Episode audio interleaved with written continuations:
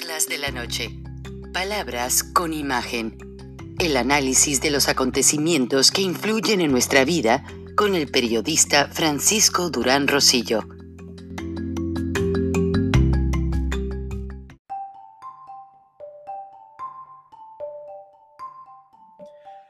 El presidente Donald Trump, quien fue el que canceló el mes de la hispanidad, que desde el gobierno de Richard Nixon celebraba a los hispanos en la Casa Blanca y muchas celebridades venían y convivían con el máximo líder mundial. Y fue convirtiéndose en una tradición. Bueno, el presidente Trump, que primero desde su inicio de cuatrienio canceló el mes de la hispanidad, ahora se reúne con líderes hispanos por doquier, habla de ellos, les fomenta su cultura política en el sentido de motivarlos a votar y ahora invitó al actor Eduardo Verástegui para que sea funcionario de la Casa Blanca y se encargue como ser el contacto con los latinos desde los Estados Unidos. Lamentablemente yo leí un poco sobre la vida del artista de telenovelas. Eh, pese a su personalidad, no logró sobresalir en las telenovelas. Después hizo una película con Sofía Vergara que fue un verdadero fracaso. Posteriormente quiso hacerse sacerdote católico. Tampoco le funcionó.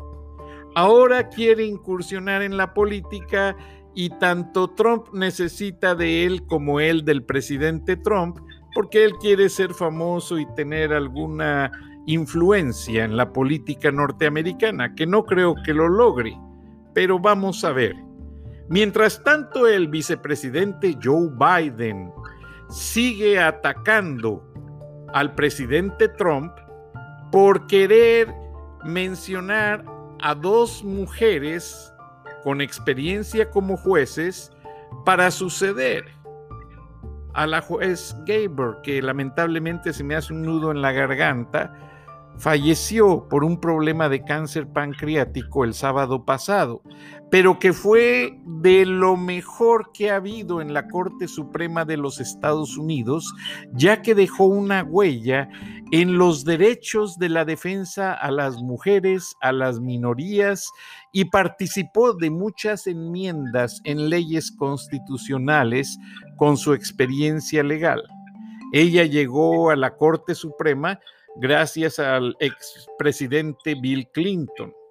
Y el presidente Donald Trump se defiende diciendo que es su obligación como presidente de Estados Unidos sugerir y poner al reemplazo inmediatamente, como se pueda, al reemplazo para que ya haya otro juez, porque los casos no pueden proceder si no está el número exacto de jueces en la Corte Suprema, ya que todo se mete a votación y basta que falte un juez para que los casos no se analicen y queden pendientes en, los, en las mociones o revisión de los casos.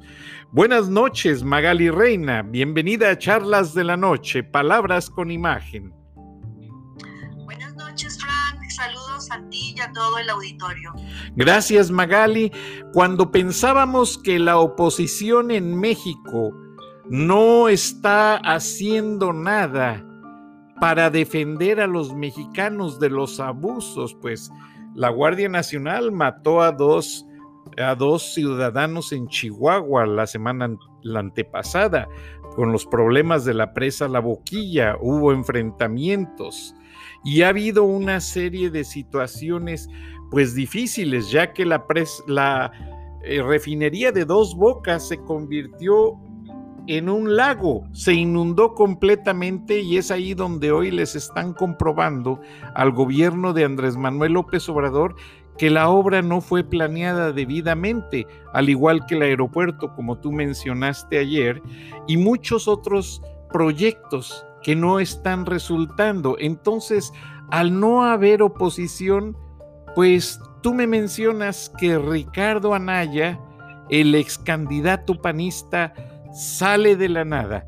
Pero antes de que lo analices, Magali, yo te quiero comentar si lo puedes analizar comparándolo con el líder de Frena, Gilberto Lozano, porque realmente creo que entre los dos, pese a que Lozano dice que su movimiento no es político, pero también está ganando muchos seguidores.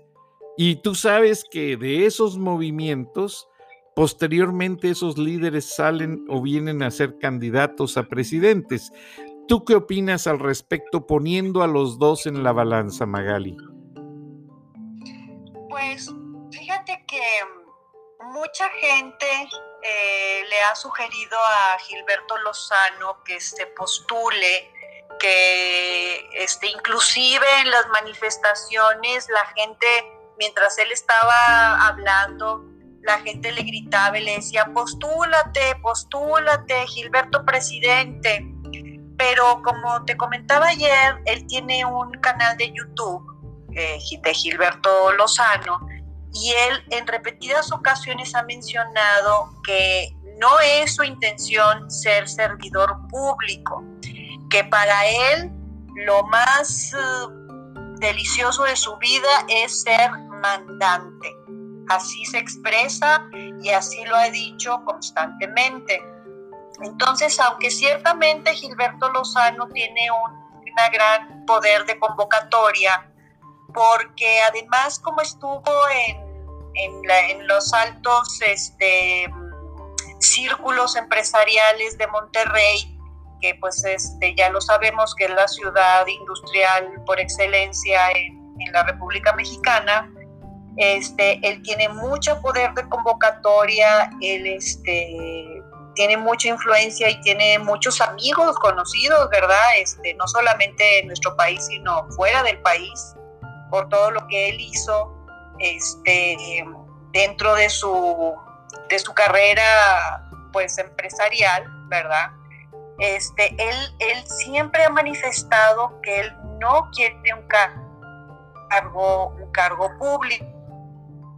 Entonces, Anaya, eh, la, la, verdad es, mm, cuando se hicieron estas este, exposiciones de los candidatos a la presidencia, él era este, en verdad muy, muy este, iluminado, muy, muy estudiado, muy, no se equivocaba en nada de lo que decía. Era impresionante oírlo hablar, habla perfecto francés, impecable inglés, sabe de lo que le hables, o sea, sabe perfecto, o sea, cumplió un papel extraordinario este, como, como político y, con una visión de futuro para México pues muy sana y muy, muy buena. O sea, yo personalmente nunca le vi un defecto de decir, ay no, aquí la verdad es que no está pensando bien. No. Y después de las elecciones sí lo vimos como perdido, como que dónde está. De hecho, hay varios grupos en Facebook que lo apoyan este, con muchos miles de miembros, pero nunca se veía que él mencionara ni dijera nada. Entonces todos estábamos sorprendidos y diciendo, ¿dónde está Naya? O sea, ¿dónde está ese líder que, que mucha gente lo quería, que se veía muy cercano con la gente, muy empático, tenía mucha empatía con, con la gente y decíamos, ¿dónde está? ¿Y dónde está? ¿Y dónde está el que nos va a defender de, todo esto que está pasando este, en esta administración, no? Y este, como un rayito de esperanza, pues precisamente el día de ayer salió un, video este, donde sale él diciendo de una manera muy estructurada, como es su estilo, este, que él en estos meses que él estuvo fuera de la vida pública, este, estuvo dando clases en, Querétaro, porque él es de allá, y aparte haciendo un libro. Y en este libro tiene 20 capítulos o 12 capítulos, y él va a irnos diciendo capítulo por capítulo lo que él propone para México, porque él dice, yo estoy consciente que cometí muchos errores, pero de esos errores aprendí. Y la vida, dice, cuando yo perdí las elecciones, este, yo me di cuenta que la vida es eh, caerse, pero volverse a levantar. Entonces, la verdad es que hizo un video que a todos se nos enchinó la piel. Este, ha hablado de una manera muy congruente, muy precisa y, este, y la verdad que pues, pues ahí vamos entonces viendo a ver qué se vislumbra con este, con este candidato que no sabemos si ahora vaya a ser independiente o si va a estar dentro del Partido Acción Nacional, como fue cuando estuvo eh, de candidato. Ahora, Magali, déjame y te interrumpo, pero detrás de toda esa versatilidad, Ricardo Anaya fue mi vecino aquí en Georgia. Yo vivo en la ciudad de Jones Creek, al norte de Atlanta, y a un lado está la ciudad de Roswell. No son ni dos millas y ya estamos en la ciudad de Roswell, de aquí de la casa tuya. Entonces, Ricardo Anaya rentó una mansión bajo el argumento de traer a sus hijos y a su esposa para, para que los hijos aprendieran inglés acá en los Estados Unidos. El tema fue muy político, se ventiló en la, en la prensa mexicana por bastante tiempo, pero un amigo que tuvo mucho trato con él, me reservo el, el nombre porque pues tú sabes, a veces hay ocasiones en que te lo platican en confianza, y me dijo que también Ricardo Anaya se metió a estudiar con un grupo de asesores políticos de una universidad muy prestigiada en los Estados Unidos y a nivel mundial para que le dieran toda esa dinámica de poder manejar audiencias, manejar entrevistas, manejar debates de una manera más efectiva. Y parece ser que dentro de ese año, o dos años más bien, desde que pasaron las elecciones, Ricardo Anaya se abstuvo de participar, vino a completar esos cursos para precisamente tener una mejor retórica. Es lo que trascendió acá. No estoy seguro. Creo que más que preguntar eso lo vamos a ver en la manera en que él se maneje y avance en su plan de recuperar terreno político. Pues fíjate que a mí eso me parece loable. O sea, cuando una persona este, tiene una intención y se prepara y se asesora y estudia, oye, pues eso a mí me parece maravilloso, porque es precisamente lo contrario de lo que tenemos ahorita en la administración este, que nos está llevando a México al hoyo. O sea, si, si el, el actual presidente dice que si nosotros creemos que él antes de salir a las mañaneras se prepara, que estamos muy equivocados, que él sale pues a ver, a ver qué dice. Y por eso dice tantas eh, tonterías y disparates y hace el ridículo, como lo mencionábamos ayer, de burlarse de un encabezado de un periódico donde le están achacando a él 42 masacres porque no, se, no está preparado. Aparte dicen que él no se deja asesorar, que no se deja ayudar, y entonces pues ni cómo ayudarlo, ¿verdad? Exactamente. Y entonces a mí, a mí que una persona se prepare, por ejemplo, yo sabía que Felipe Calderón en, sus entrevistas y en, y en todo, pues se notaba que era una persona preparada y de hecho él estudió en Harvard. Entonces, ese tipo de cosas, dices, bueno, es un hombre preparado, no, no estamos dejando el país en alguien que está improvisando día a día y entonces pues eso me parece muy, muy loable y más allá en tu tierra que estás ahorita. Bueno, soy hijo adoptado de Georgia y este muy agradecido, pero nunca voy a dejar de pensar en mi patria, Guanajuato, en mi México y en Monterrey, porque realmente en Monterrey me, me forjé te comento como referencia rápidamente, cuando Atlanta se empezó a hacer la ciudad internacional fue porque se venía el centenario de los Juegos Olímpicos y la Coca-Cola hizo mucho por traer los Juegos Olímpicos a Atlanta, pese a que le correspondían a Atenas, Grecia. Ellos presionaron demasiado para que el centenario fuera en Atlanta, Georgia, entonces resulta que el periódico local, el Atlanta Journal Constitution, hizo un reportaje muy interesante acerca de cómo estábamos llegando personas de todo el mundo a radicar a Atlanta, que aparte es la capital de los corporativos y las marcas internacionales como Coca-Cola. Aquí está la oficina corporativa de McDonald's, de International Business Machines, IBM está la compañía McDonnell Douglas, la que hace los aviones. Eh, infinidad de compañías está Turner Broadcasting, los creadores de CNN.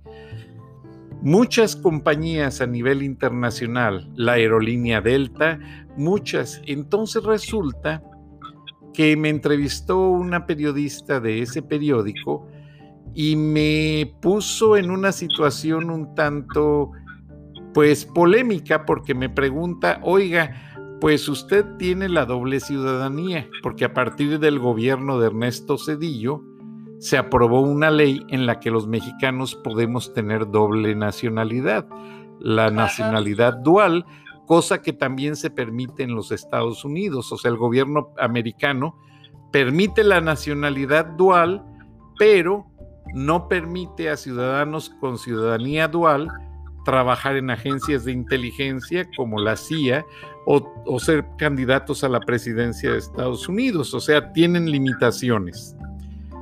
Pero la periodista me pregunta, oiga, Francisco, ¿qué haría usted si Estados Unidos y México rompen relaciones? Y le digo, para mí no es problema. Yo lo vería como un divorcio no porque los padres se divorcien, los hijos van a, dejar de querer por igual a los padres. Para mí, México es mi madre porque me vio nacer y Estados Unidos es mi padre porque me hizo fuerte. Y a los dos los amo con mis entrañas. Entonces, tal cual lo publicó, y al día siguiente, mm, bueno, todos los amigos, el cónsul de México, toda la gente me llamaba para preguntarme de dónde había sacado yo esa respuesta tan ocurrente. Y les contestaba yo, no es ocurrente, es la verdad. Cuando uno tiene nacionalidad dual, aprende uno a querer a los dos países por igual. Entonces, pues a lo que quiero llegar es que en las próximas elecciones, hay muchos mexicanos que trabajamos en Estados Unidos, pero que casi a diario hablamos con nuestras familias en México y que vamos a influir mucho en ese voto, en la manera en que piensen los padres al momento de ir a votar. Porque finalmente la gente que manda el dinero y el presidente López Obrador se siente muy orgulloso de esas remesas que han llegado en cantidades que han batido récord en las finanzas de México. Pero yo que estoy acá, Magali, y lo veo, me doy cuenta cómo esta gente trabaja dos empleos para poder mandarle dinero a sus familias en México. Y no son empleos muy cómodos que digamos. Ahorita hay mucho trabajo porque nuestros mexicanos no solamente trabajan en la agricultura y la construcción, también los visten como astronautas y entran con mangueras de desinfectantes a limpiar escuelas, a limpiar edificios corporativos, edificios de gobierno, para precisamente proteger a la gente de la pandemia del COVID-19.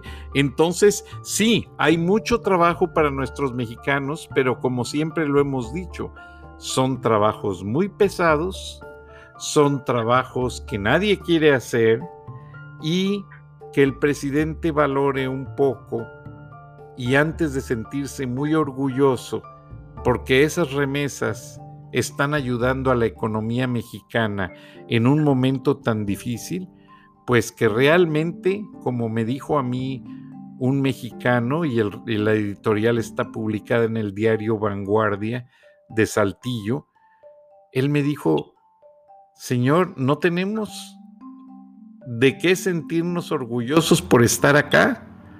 Somos desterrados de la clase política. Los mexicanos salimos porque los caciques, los políticos nos van cerrando caminos y posibilidades para salir adelante y todos terminamos acá, de esclavos de los tiempos modernos, haciendo trabajos pesados por sueldos muy bajos. Y realmente tienen razón Magali. Entonces, tú que estás en México, Magali, ves que estos dos políticos, Gilberto, bueno, Gilberto Lozano no se considera político, él simplemente lleva el movimiento frena, pero Ricardo Anaya, ¿crees que ahora sí le dé la batalla a López Obrador y logre recuperar la democracia mexicana? Yo creo, este Frank, que ahorita, hoy por hoy, es nuestra única carta. Fíjate que cuando fueron las elecciones veíamos al Bronco, también al Bronco de, Jaime, Jaime Rodríguez de allá de Monterrey, el que es ahorita actual gobernador de Monterrey. De Nuevo León. sí, de, perdón, de, sí, de, Nuevo León. Este, como una persona también basta, con muchos valores. Este, él inclusive en Monterrey instituyó la preparatoria militarizada que ha tenido bastante éxito. Y, es un señor también bastante congruente. Te sabrás, ¿verdad?, que él fue un candidato independiente y la gente lo quería mucho. Él antes de, de, llegar a la gobernatura había estado como presidente municipal y en ese municipio hubo muchísimas este, cuestiones de narcos y esto y hasta pues a él le mataron a un hijo y la gente oraba mucho por él. O sea, ahí fue donde yo primero vi que la gente hiciera ese tipo de cosas por, por un gobernante. Le mandaban bendiciones, le decían que, estaban con él. Y entonces fíjate que el Bronco pues realmente arrasó en, las elecciones en, Nuevo León. Este, yo he visto varias notas de él, e inclusive en, Facebook. Parece que tiene un buen desempeño. Sin embargo, en la, como no había un partido que lo estuviera este, sosteniendo cuando se puso para candidato a la presidencia, pues la verdad es que tuvo muy poquitos votos. Entonces, este, yo no sé el PRI que esté pensando hacer, o sea, se manejan muchas cosas porque porque se dice, ¿verdad? Y, sabemos que, muchos integrantes del, del, gabinete de Morenista, pues en verdad son dinosaurios priistas. Este, entonces, y que, y que toda esta forma de ser de López Obrador es como los antiguos este, presidentes de México, ¿verdad? Llámese el salinismo y para allá, y para allá, y para atrás, ¿verdad? Autoritarios que se creen como reyes, reyesuelos, que nadie les puede dar la contra, que pueden hacer y deshacer. Entonces, la verdad es que eh, mientras, mientras López Obrador representa lo retrógrado y lo viejo y, y, irnos para atrás, que de hecho ya estamos para atrás, ya nuestra economía para recuperarse, independientemente de lo que pasó con la pandemia, pero a como él este, administró nuestros dineros mexicanos, estamos para recuperarnos, vamos a, tardarnos 10 años. Entonces, mientras, mientras López Obrador representa el retraso, este, Anaya representa la modernidad, representa la tecnología, representa las, las, este, las energías limpias, o sea, él, él enfatizó mucho en eso, más que el bronco, el bronco hablaba mucho de valores, hablaba, hablaba mucho de, estar este como de trabajo, de valores, de este tipo de cosas, no tanto de tecnologías como fue el, el énfasis de, de, este, de Anaya. Entonces, pues la verdad es que ahorita que Anaya haya reaparecido fue para todos un como como suspiro de, de esperanza. Pues sí, realmente. Ahora, Magali, ¿crees tú que proceda las investigaciones contra los últimos cinco expresidentes? Porque incluso dicen que ya un morenista hablaba de un indulto antes de que procediera la petición de Andrés Manuel López Obrador. ¿Crees que el circo del juicio a los últimos expresidentes quede como un teatro político nada más? Sí, definitivamente, Frank. Definitivamente todo esto fue nada más una distracción, porque qué casualidad que eso pasó justo cuando, se cuando salió a la luz el, el famoso video de, de Pío López Obrador recibiendo dinero que independientemente de cómo fuera ese dinero, porque luego empezaron a decir que eran aportaciones y que no sé qué, este, eso está penado por la ley, está penado por el INE. Entonces, este, todo esto fue una distracción y se dice también que las, los incautos que fueron a firmar y a poner su número de credencial de elector, pues ahí se puede hacer un chanchullo en las próximas elecciones del 2021 porque este, se difundieron también dobles credenciales. Entonces, este, salieron algunas fotografías. Entonces, este, eso fue una mera distracción, porque como lo comentamos ayer, de nada sirve que la gente diga, sí, sí, que los enjuicien, ajá, y las pruebas.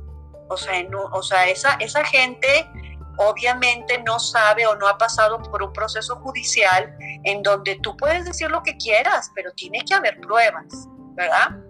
Y, y al contrario, o sea, si hay pruebas y la gente dice, ay no, que no los enjuicien, pobrecitos, ya déjenlos pasar, pues no, porque aquí están las pruebas que los inculpan. Me explico, entonces es, es una, es una, es un, fue un teatro este, que como hay muchos aquí, digo, todos los días tenemos uno que se llama La Mañanera, entonces, pues no, o sea, eso, eso de enjuiciar a los, a los presidentes anteriores, y luego, como tú mismo lo dices, él, él dijo, o su partido dijo que este, les van a hacer una amnistía, y como también a los narcos. Entonces, pues aquí estamos jugando, ¿verdad? Sí, exacto. Ahora, Magali, nos quedan dos minutos. ¿Qué le dirías tú a la audiencia en cuanto al significado político del mensaje de Ricardo Anaya y si va a funcionar la protesta de Gilberto Lozano que les permitan llegar al zócalo y estar de manera indefinida para hacer ruido pidiendo la dimisión de López Obrador? Mira, Frank, yo eh, creo, eh, como, como buena creyente, que necesitamos un milagro, necesitamos el milagro de que algo pase. Eh, si esa fuerza ciudadana este, se necesita, es buena, es un, es un reflejo de, de, lo que muchos mexicanos, la mayoría de los mexicanos pensamos y sentimos de, de la presente administración. Este, y Ricardo Anaya con su aparición representó un suspiro, un alivio de que, bueno, hay alguien que está ahí, hay alguien que sí se va a preocupar por México porque así lo veíamos y lo percibíamos, ¿verdad? De que nos queda un largo camino por recorrer este, a los mexicanos, pues sí, este, va a ser difícil. La gente que está ahí en, el, en la manifestación no se la está viendo fácil, hay muchas agresiones de gente que viene, les rompe las las cabañas y las, las tiendas y demás, pero ahí están, están firmes y este, pues vamos a ver, vamos a ver qué sigue, qué paso sigue. aparentemente Gilberto Lozano tiene, tiene todo bien planeado y estructurado y no solamente él, hay, hay, hay, una, hay un consejo rector que lo, que lo soportan. Entonces, pues hay que echarles buenas vibras, buena vibra a México y ver pues en los próximos días qué es lo que va sucediendo. Y con buena vibra nos despedimos Magali porque hablamos de lo que no hablan los medios tradicionales y nos escuchamos mañana. ¿Qué te parece? Pues con mucho gusto, Frank. Te mando bendiciones a ti y a todo el auditorio. Muchas gracias. Gracias por escuchar Charlas de la Noche, Palabras con Imagen. Gracias a Magali Reina y a toda nuestra audiencia. Nos escuchamos mañana. Hasta entonces.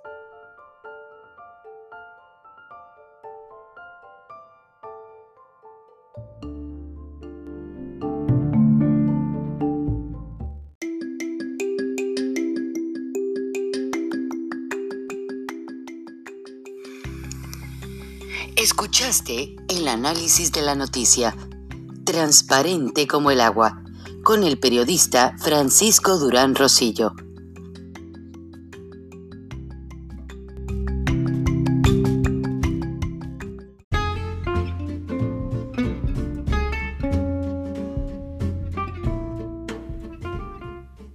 Beatriz Pajés, con su editorial Domingo, de la revista Siempre Escúchala o la puedes leer en www.siempre.mx.